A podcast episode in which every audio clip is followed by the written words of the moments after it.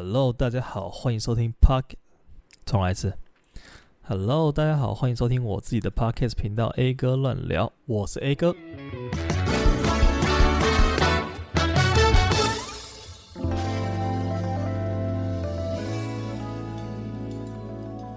就在上个礼拜，我去动了一个有点害羞的小手术，我告别了我的痔疮。对，没错，我是一个痔疮超人。但是今天呢，我要来传达这个正确的观念给大家，不要觉得痔疮是一个很丢脸、很恶心的疾病，它其实就只是一个身体的小小状况而已。而且，其实有痔疮的人超级超级超级多，然后你不知道，甚至你自己觉得你没有，也只是因为你没有去看医生而已。那其实这种东西好像还蛮正常的啦。然后我在发现我有痔疮以前，我也是跟大家一样，可能觉得说啊，那种东西可能都是老人在得的啊，要不然就是呃长期有很不好的卫生习惯才会有那种疾病的可能性。但其实它就是一个完全超级正常、超级多人在得的病而已，只是因为它跟你的屁股有关联，所以可能大家不会整天在那边讲。哦，我我等一下去看痔疮啊，就是例如说我等一下去看感冒这种这么稀松平常的事情，大家不会挂在嘴边讲而已。然后今天呢，我就来跟大家分享一下我这个痔疮奇遇记。那这一切的一切都要从大概四五年前讲起，那是我第一次遇到我的痔疮。这样讲感觉好像一个爱情故事哦，不过就差不多是那种感觉了。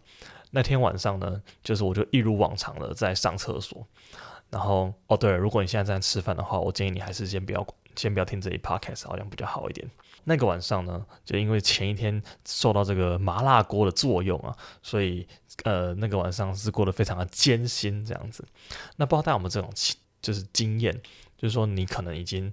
呃，便秘两三天了，然后你突然吃到一个比较刺激性的东西，然后你就有一个那个便意涌上来啊，那你就去上厕所，结果上完之后就感觉屁股啊可能有点麻麻辣辣的这种，那那天就差不多是这个感觉，就感觉那个呃，你嘴巴吃了麻辣锅，屁股帮你再吃一次的那种感觉。然后通常这个结束过后，这个过程结束过后，你应该都会觉得哦，有一点点的不舒服，但是那个那个疼痛感、那个灼热感，可能过个呃五到十分钟就会比较好转。然后那天足足等了大概两三个多小时，我想说。天哪，这个麻辣锅也太回味无穷了吧？怎么会这个样子？然后结果呢，我就觉得好像不太对，好像应该去看医生还是什么的。但是好死不死，那天晚上就是刚好九点多十点了，其实很多诊所都要关门，或者是已经打烊，就诊所差不多看到七八点吧。然后我那时候很不想要去医院挂急诊，你知道吗？就是我感觉这应该不是什么大不了的事情。然后我就不想要大费周章跑去急诊，因为那个很麻烦，还要在那边用一些什么健保卡有的没的。然后那个时候呢，就在 Google 上面一直疯狂的找，就刚好在那个时候我住处的附近找到一间看起来很高级的，然后它是一个没有健保给付的诊所。那我想说啊，好像也只能去了，不然怎么办？然后我今天晚上可能会睡得很不好之类的。那我就去。就没想到现场还蛮，整个气氛还蛮干净的。它不像是一个诊所，它比较像是一个读书中心。然后里面就很温馨的那种沙发，然后暖黄色的灯，然后可能放几个娃娃这样子，反正整个气氛让你觉得很放松。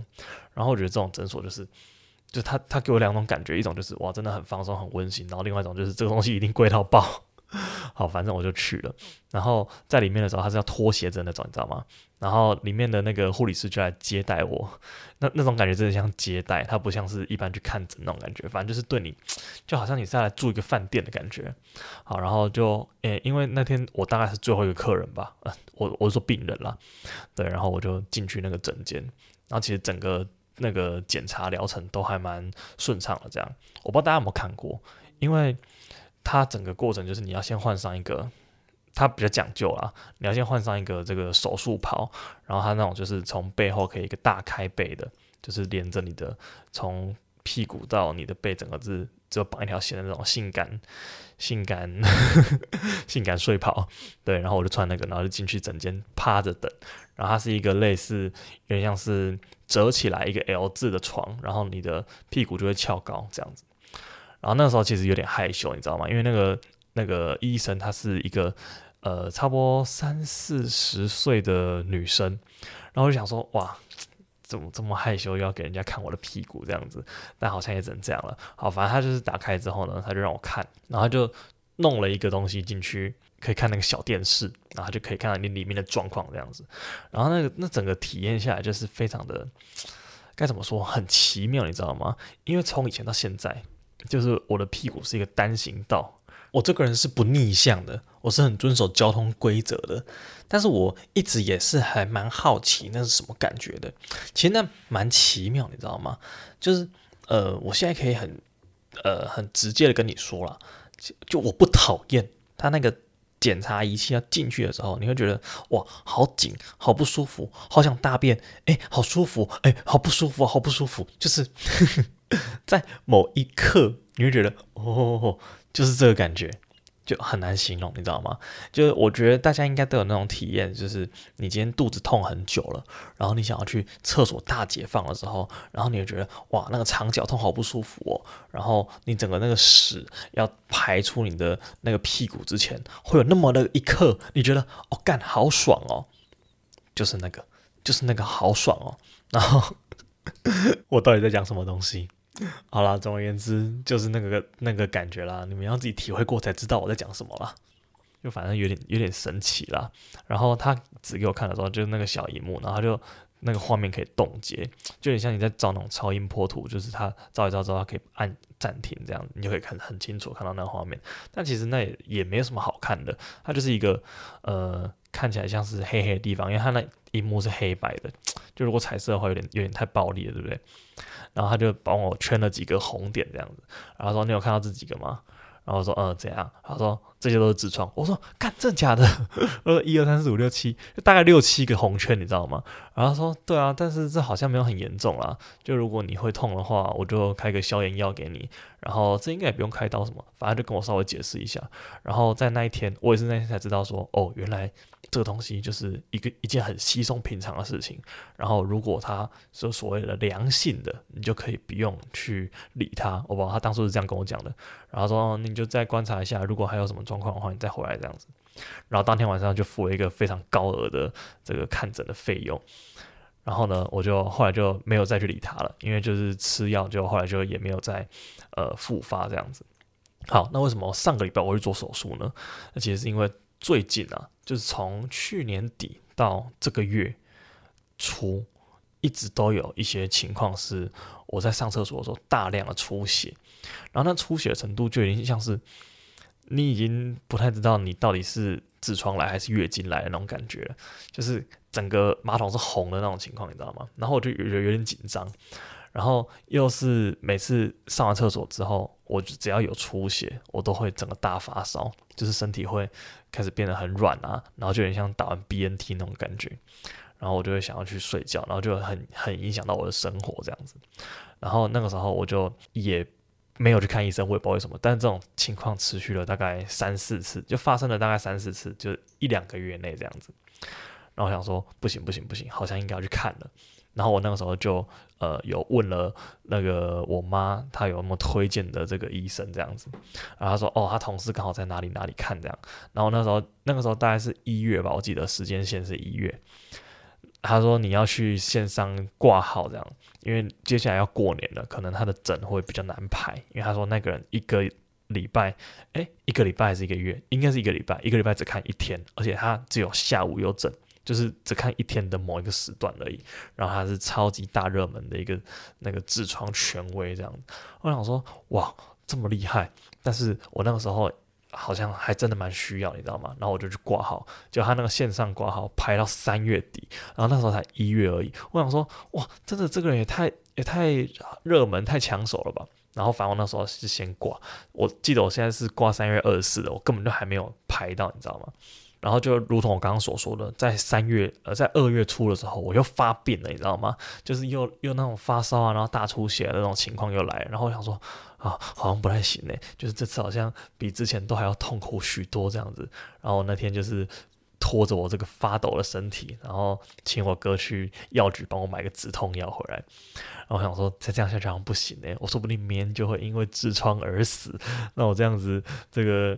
我的传记，如果未来人要看的话，就 这个人死于痔疮感染，然后这样子应该蛮好笑的。所以我隔天呢，就马上去预约了一间诊所，然后看医生。好，然后以上都是前情提要。今天主要是要跟大家分享，就是这个整个就医的过程是怎么一回事。就我在看病之前，因为我刚刚不是提到我有一个很高级诊所的那个看病的经验嘛，然后我就想说，哦，那看痔疮大概就是那么一回事嘛。然后这次我想说。已经驾轻就熟了，因为已经也不是说驾轻就熟了，就是你有过上一次经验，你就觉得大概就是那么一回事，那还能有多糟呢？对不对？我想说，好吧，那就去吧。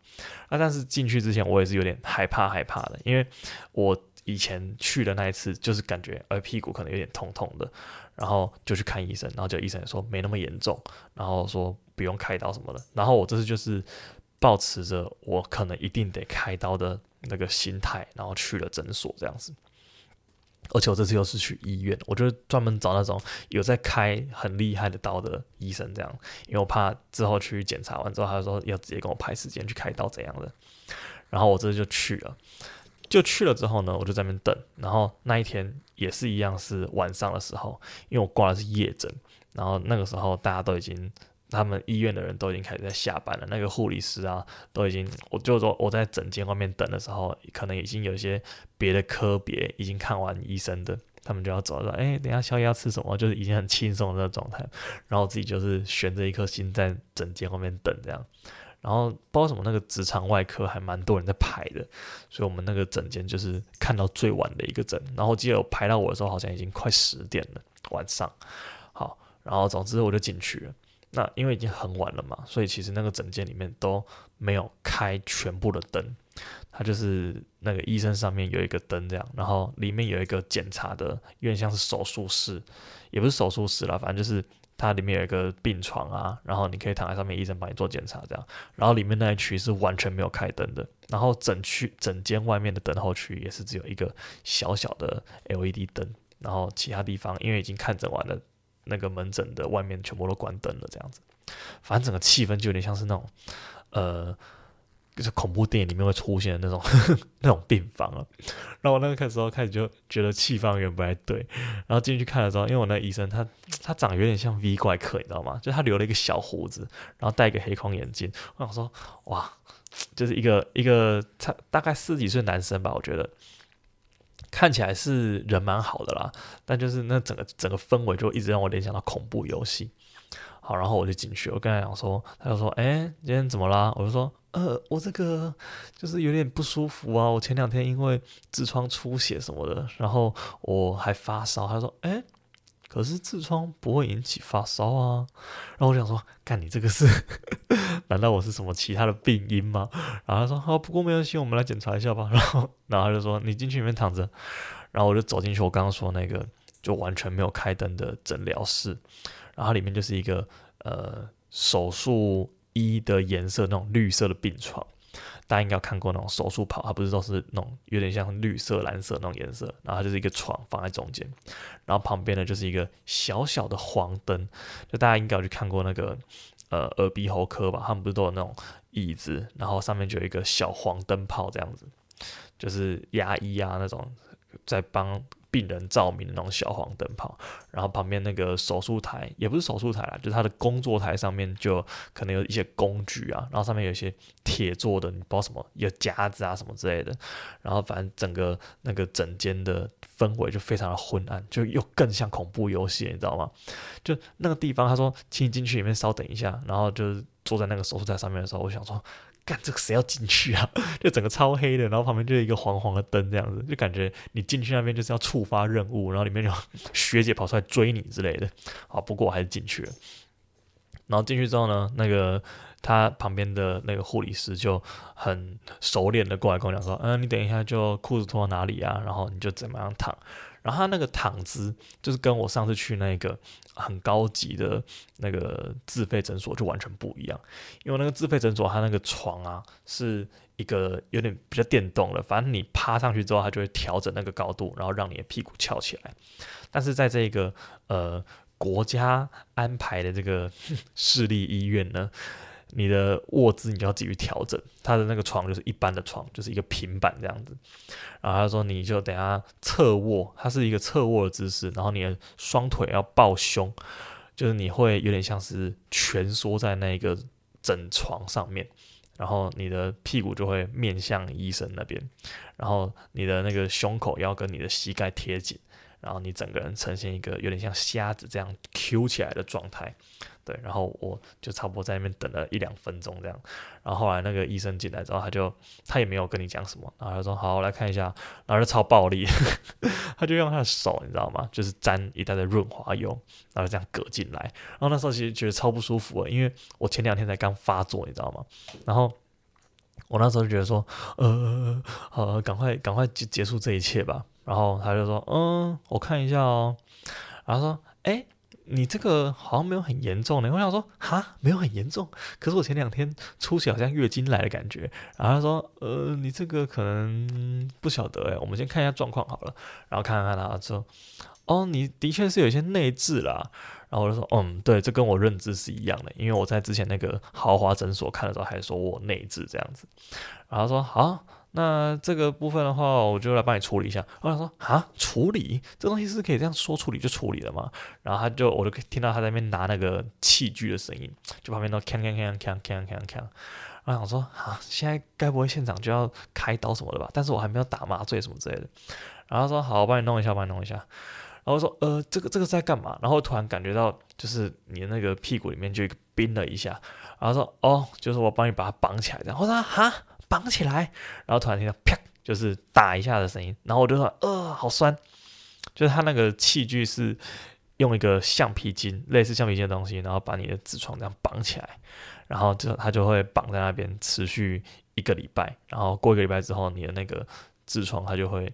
因为缺血缺氧，然后就会自然脱落，这样，反正就是一个简单暴力的手术啊。然后整个过程大概就是那么个十秒吧，就他会先用一个有点像是小镊子把你的组织捏起来，然后捏起来之后呢，他的那个橡皮筋枪就会弹一下，弹在你的那个内壁里面，然后他感觉就真的像是被橡皮筋打到一下，就你可以想象一下，你们就是国小在玩那种橡皮筋弹人，然后拉超紧，直接给他用力弹下去。但是那个感觉要转移到你的那个肛门内侧的那种感觉，我不知道这很难形容。你下次大便的时候，你可以自己挖一下看看，应该不能这样做。好，但是我现在跟你分享，它这个就是一个手术方式，这样。然后这样弹一下之后呢，我就觉得那个当下的感觉其实是蛮无感的啦。但是大概过个五秒、十秒，我不知道大家应该都有一些出过车祸的经验吧？就你。遭遇到一个很强烈的冲击的时候，你当下其实是有点麻痹的，但是那个痛觉大概会在十秒到十五秒之内就开始慢慢的浮现出来，然后那感觉其实是蛮奇妙的，就是说它呃不是痛，它是一种很酸的感觉。就如果你有去过健身房，你就知道，那你在练腿，然后练完腿之后呢，你的整个腿会像残废一样，然后很酸，使不上力。然后就是大概就是那种肌肉酸痛、乳酸堆积的感觉，然后但是它的痛点是发生在你的这个肛门内壁，然后我就整个就呃，现在这个是怎样？然后我就有点慌张，你知道吗？我就问那个医生说，呃，现在这个是什么处理？这样他说，哦，我刚刚就是帮你绑一个橡皮筋啊，那你现在这个大概过个三五天，它应该就会自然脱落，那基本上就这样啦。然后我们也呃可以那个。等下就可以出去了，这样就没事了。然后他说：“哈，所以刚刚是已经手术完了吗？”然后这个结束之后呢，他就是稍微再帮我看一下整个状况怎么样。就是他帮我绑了一个，但是他说我里面还有其他的，然后比较不严重之类的。反正我也。整个过程大概就那么个三五分钟，我也很来还来不及反应，就他完全没有跟我确认说，呃，我们现在要做这个，那你要不要什么之类的。反正我就是在一个惊慌失措的情况之下就解决完这件事情。然后比较让我觉得奇怪的东西是，他整个做完之后呢，他就是把那个手指，就我感觉起来像是手指啊，我也不晓得是不是手指，因为我没有起来看那个医生，就我是看得到了，你知道吗？就我头可能要稍微。抬起来，然后往后看一下，我就看到他的脸在那边。但我因为觉得太怪了，所以我就没有任何的反应。这样，就我那时候感觉到一个像是手指的东西，然后就在绑完橡皮筋之后，他就把像手指触感的东西戳进我的屁眼里面。然后戳进来之后呢，然后他就跟我讲说：“好了，现在夹一下。”然后我就啊，我就那个现场真的超错愕。我想说啊，我刚我刚是有听错吗？你叫我夹一下吗？然后说对对对，夹一下夹一下，就很像剪断大便那种感觉。然后我就哦，好好好，然后我就夹，然后因为那个那个时候你的屁股里面绑一个橡皮筋，然后你就觉得又酸又又怪，但你现在又要出力就很难，你知道吗？然后就用力的还是使劲的把它夹一下。然后就嗯，很好很好很好，好，现在放松，现在放松。然后他的手大概移出来在零点五公分或者是一公分左右。然后说好，现在你再夹一下。然后就呃，然后又夹了一下。然后他说好，OK OK，放松放松。然后他的手又再移出来一点，反正就是大概维持连续重复了三次这样。然后我想说。看，现在这个医生到底是在帮我诊疗，还是在性侵我？我已经有点分不太清楚了。好，然后整个过程结束之后，我就很慌忙的赶快把裤子穿起来。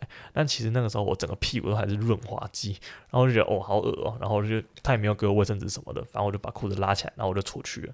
然后出去之后呢，那个刚在里面的那个护理师就开始跟我讲一些那个注意事项，他就给我一张小纸，他跟我讲哦，你这不能吃热的啊，不能吃。呃，那个太辣了什么之类的，反正就是一些术后的那个。然后说这那这个你签一下，然后说哈要签什么东西？然后他就给我一张纸，上面写手术同意书。然后我想说哈，现在还有这种先上车后补票的这种手术同意书哦？就我已经刚在里面强迫被打完之后，然后出来哦好，我同意我刚刚做了手术，感觉超怪的，就有点像是一脸懵逼，然后被医生强迫做了一个手术。虽然说那没什么啦。就是一个很简单，过个两三分钟就结束的东西。但是我觉得事后签手术同意书这点真的是蛮奇怪的。好，不过值得开心的东西是，因为前一阵子我不是去拔智齿嘛，然后拔那个智齿的时候，因为我知道我的那个保险有理赔这个东西，就是假如说你的呃那个手术是有缝缝线的。或者是你是门诊手术，例如说你是去医院，然后有签手术同意书这种，然后你都可以申请。然后那个时候拔智齿，就我前几集不是有讲到我去拔嘛，最后理赔下来的金额是一万多块，然后我就两颗牙齿赚了一万多块，就有点像是一颗五千那种感觉。然后今天我就绑了痔疮，然后绑了痔疮也签手术同意书，然后就把那个拍下来，然后就寄给我那个。呃，帮我办那个保险理赔的业务，然后说哦，这个也可以，这个也可以，因为这是在医院做的，所以这可以理赔，只是可能金额比较没那么多。对，所以我现在还蛮期待，就是 我的那个痔疮的手术可以理赔多少钱。我二十二号要去跟那个医生开诊断证明，然后到时候拿那张去申请，感觉应该也是一笔意外之财。原来我上集提到的补财库也是跟这个东西有 关联，就是不管是正财偏财都有都有影响哦。好，然后就是最近呢、就是因为我那个剪片的关系嘛，就是我工作非常需要长期坐着。然后那医生跟我讲说，嗯，这个大概要四五十分钟就站起来走一下。你是不是很常坐着啊？就是我就跟他说，哦，对对对，因为我的工作就需要很长时间，就可能有时候一坐可能就呃八九个小时、十个小时。然后你可能就完全就不会意识到说，哦，你要站起来走一下了。然后说到这个，其实 Apple Watch 的那个功能，我觉得很不错，你知道吗？就是它会手机手表会震动一下，然后你看了一下，他就说现在应该要站起来一分钟喽。我已经想说，这什么破烂功能啊？就是我要我要不要站起来，还要你来提醒哦。但是对于一个痔疮患者来说，就我还真的有听他的话，就是哦，看到这个东西赶快站起来一下，就是不要让你自己的那个屁股累积太多的压力。然后刚绑完痔疮的，大概过个两三天吧。那个时候我迎来了第一次上厕所，你知道吗？就我其实是一个很严重便秘的人。就我之前在那个当兵的时候，我之前有分享过，就是在当兵的时候。刚开始你进去是你要十四天之后才能出来，就是你要前两个礼拜，然后之后肯请假你才可以放假。但是我换到一个新环境之后，我本来就会比较就是稍微陌生一点，我就不想要在那个军营里面拉屎。然后另外一部分是因为军营里面的厕所很恶，你知道吗？就它没有到很干净。然后我就觉得说，哦，要不然我还是等回去再拉好了。所以我那个时候就直接给他硬憋两个礼拜。然后很好笑的就是那个过了第一周之后呢，那个。第二周，班长都会来确认一下大家的生活水平过得怎么样。然后大家说有没有人还没有上厕所的？然后有当过兵的就知道，这个时候他们问就要说有上过了，要不然你就会被带去强行吃泻药这样子。然后就有人就哦，我还没上过，还没上过。然后说好，那等下这些全部带走，就他们要去灌肠那种感觉。然后我那个时候也是就是谎报说我上过，但其实我完全没有上，我就是第一次在军中拉屎，就是我出来之后。就十四天过后我才去拉，然后其实这种事情对我来说是蛮稀松平常的，那这也难怪啦，这也难怪我会 我会是痔疮超人。好，反正就是我是长期便秘的一个人，然后我在呃手术之后的两三天，就是我有便意了，然后我觉得说。干，整个屁股超酸的，超像我用屁股做深蹲那种感觉。然后绑那个橡皮筋很紧，我就想说，我会不会现在影响到他那个疗程、那个恢复速度什么的？因为他那东西好像是会跟随着你的屎一起掉出来，你知道吗？就是假如说，我想说，我那会不会东西太硬，然后干扰到他把那个橡皮筋扭下来，但是我的痔疮还没有跟着掉下来什么的，就是一些很影响我的手术恢复进度的东西，然后我在那边很担心。所以第一二次的时候，其实我边大便有边那种胆战心惊的感觉，然后就有一种抽奖的感觉，你知道吗？然后后来是越来越好了，然后到现在已经是术后的第第几天了？一二三四五六，第六天了，就好像已经完全没有感觉了，而且我也不知道那东西到最后有没有掉出来，说不定它就要跟着我的肠子一起成长也说不定，对，不晓得，所以我二十二号要去揭晓这个小秘密。好，那以上就是我的这个这个痔疮的小小心得分享了。不，其实我到后来才发现，真的有超级多人得过痔疮的。就是我之后跟别人聊天的时候，就跟他说：“哎、我跟你讲哦，我上礼拜去弄那个手术，这样子。”然后说：“哈，真假？你给哪个医生看了？我也想去看一下，因为我好像也有。”我说：“哈，真假？你也有？”他说：“对啊，对啊，我都不敢跟别人讲诶。”所以我说，在这边要郑重的跟大家呼吁一下。其实，如果你有的话，你就去看。然后，这也不是一个什么很呃很害羞不敢提起的事情。就是我跟你讲，你一定有啦。在听的时候，你可能已经可以开始合理的怀疑你自己有没有痔疮了。你那个检查的方式还蛮简单。假如说你一天需要坐在那边八九个小时，那你应该就是有了啦。好，总之呢，这就是一个小小的分享。好，然后今天要推荐美食吗？就是在这个氛围的环节之下。好，还是推荐一下好了。呃，前两天我去那个吃一间我家附近，真的离我家超级近的。不知道大家有没有这种感觉，就是你跟你家附近的美食其实没有那么熟诶、因为每之前有朋友假如说要来找我，然后说：“诶，你吃饭了吗？不然你家附近随便吃一下好了。”我跟他说。呃，我家附近好像没有什么好吃的，就我完全不会在我家附近觅食，你知道吗？呃，所谓的我家附近就是走路会到的地方，比如说走路个三五分钟啊，然后可能会看到某一家店啊，然后你会很常去吃这种，就完全没有发生在我身上。我要去吃饭的地方，通常都是要骑骑车骑个十分钟、五分钟，就是它不会是一个走路会到的地方。然后我最近就是在。搜寻那个 Google 地图的时候，就我有时候无聊，我会看一下附近的地标，你知道吗？然后我就找到一间评价还蛮不错的那个披萨店。然后我想说，这东西离我那么近，就它真的是在我家旁边而已，就过一个马路，然后转一个弯，走路真的是三分钟就到。我想说，怎么可能会有一间披萨店在这边，而且评分超高，然后四点六还是四点七，然后结果我居然不知道，你知道吗？那我想说，改天找个机会一定要来吃，因为它是那种有点像是很传统，也不是很传统啦，就是炭烤的披萨。然后它的店里面除了披萨以外，就什么东西没有卖了，他们就只有披萨，然后好像还有那种可乐，然后跟他们店里面唯一有卖的一个甜点就是一个布丁，但是我是没有点啦。然后它是那个主力就是披萨，就是有好几款那个那种意大利披萨那种感觉。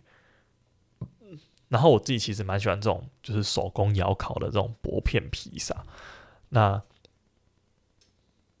我那天就去首次尝试，因为我看他的那个评价真的都非常的高分。还有说 Andrea 披萨，他就在我家附近，真的是超级近的。他在这个复兴路跟建国路附近，就他是在一个巷子里面，在菜市场的外面这样子。然后那天就去。就是他其实只开晚上而已，他五点开始卖，然后卖卖卖卖卖到九点就关门了。就他就是一个下午到晚上店，然后那天去的时候，其实运气蛮好，就是完全都没有人。因为据那个店长所说啊，他们其实平常晚上都很多人，只是因为放了一个年假之后，不知道为什么大家好像突然都不来了，就可能连假大家吃太多，然后连假隔天又吃披萨，太罪恶之类的。因为我当天去健身房的时候，健身房整个大爆满，就大家那个连假四天吃了太多美食，然后到隔天也赶快去健身房消耗一下，所以披萨店就是生意比较冷清。然后刚好有让我吃到这样，我觉得蛮开心。然后那天是吃，呃，我吃一个玛格丽特披萨，跟一个它那叫什么什么，反正就上面有一些腊肠啊，然后呃火腿啊什么东西的，就我忘记它名字了。但它蛮好吃的，它就是很薄片，你知道吗？薄片的那种窑烤披萨，我自己说好烂哦，但它就是不是那种披萨哈的那种呃饼皮很厚的那种披萨。然后它就是很有窑烤的感觉，而且整间店的气氛就很意大利。虽然说我没有去过，但是它就是一个很温馨的小店。然后重点是它蛮便宜的，它有两种选择，一个是七寸的小披萨，哎，九寸的小披萨，然后一个十二寸的大披萨。然后那个时候是我们两个人，我跟 Ivy 两个人，然后去吃，两个都吃小的。